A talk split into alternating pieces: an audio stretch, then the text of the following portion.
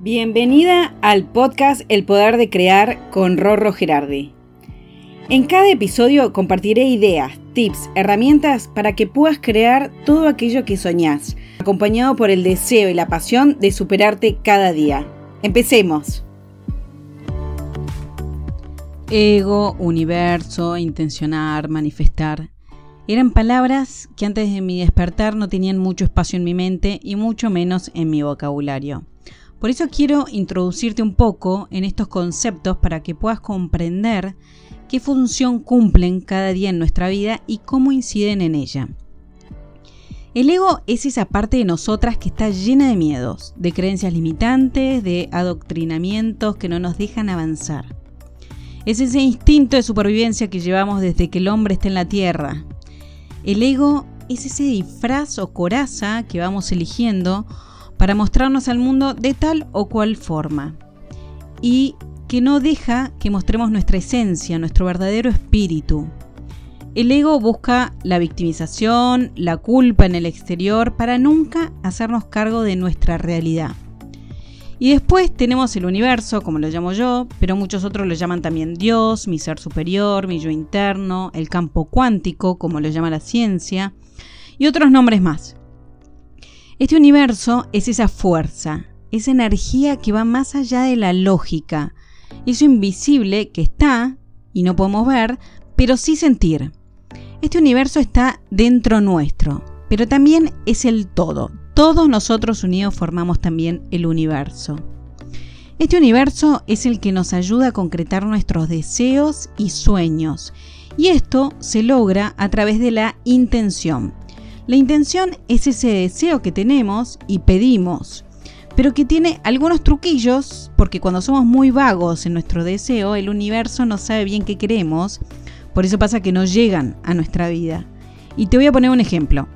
Si yo digo quiero una casa, el universo no sabe ni cómo crees que sea esa casa, dónde crees que esté, de cuántas habitaciones y demás de detalles.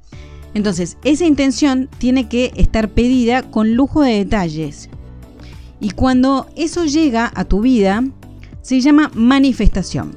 Esta manifestación es el deseo o sueño logrado, algo que ya llegó a tu vida. Pero, ¿qué es lo que nos pasa a la mayoría cuando empezamos a conocer estos conceptos y su poder?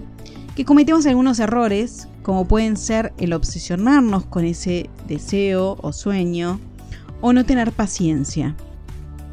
Una cosa que descubrí es que uno no tiene que dictaminar el cómo va a llegar ese deseo a tu vida, porque de eso justamente se encarga el universo. Y otra cosa es que tengo que cargarlas de emocionalidad, sintiendo que eso que pedí ya está cumplido, o como me siento cuando ya es parte de mi vida. Pero ¿qué es lo que pasa a veces? Y debo reconocer que venía manifestando un montón de cosas geniales en mi vida y de pronto se cortó el chorro. Entonces empecé a analizar qué había pasado, qué cambió. Y ahí fue cuando tomé conciencia que los pensamientos negativos me estaban jugando una mala pasada.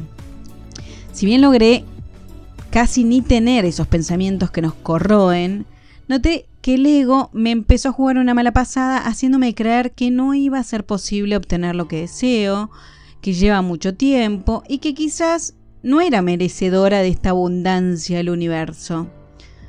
Te voy a ser sincera, lloré mucho en silencio, me angustié, porque caí en las garras nuevamente y empecé a escuchar esos pensamientos como propios, sin la fuerza de solo observarlos y entender que no son míos, sino de este ego miedoso y paralizador. El despertar de conciencia es algo que debemos practicar todos los días y en cada momento, sabiendo tomar el mando de nuestros pensamientos y logrando transmutarlos por otros muchos más amorosos y alegres. De golpe descubrí que había vuelto a caer en el victimismo por unos proyectos que no salieron, buscando la culpa afuera y sin reconocer que cuando el universo no nos da algo, es porque algo mucho mejor está en camino. Que de eso no te quepa la menor duda. Por eso quiero decirte, la vida es un sub y baja.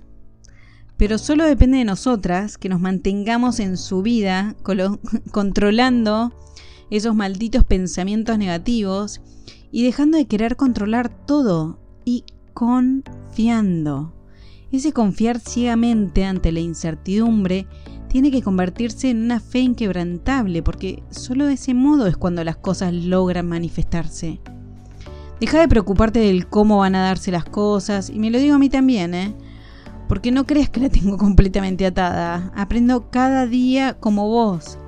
Pero por lo menos logré identificar estos pensamientos y sé cómo combatirlos. Por eso, toma vos el volante de tu vida y no te dejes llevar por el victimismo del ego. Así que espero que toda esta información te haya servido. Si tenés dudas o querés dejarme algún comentario, puedes hacerlo a través de mi Instagram, donde me encontrás como Rorro Gerardi. Y te mando un beso grande. Te deseo que tengas el poder de crear la vida de tus sueños. Nos vemos la próxima.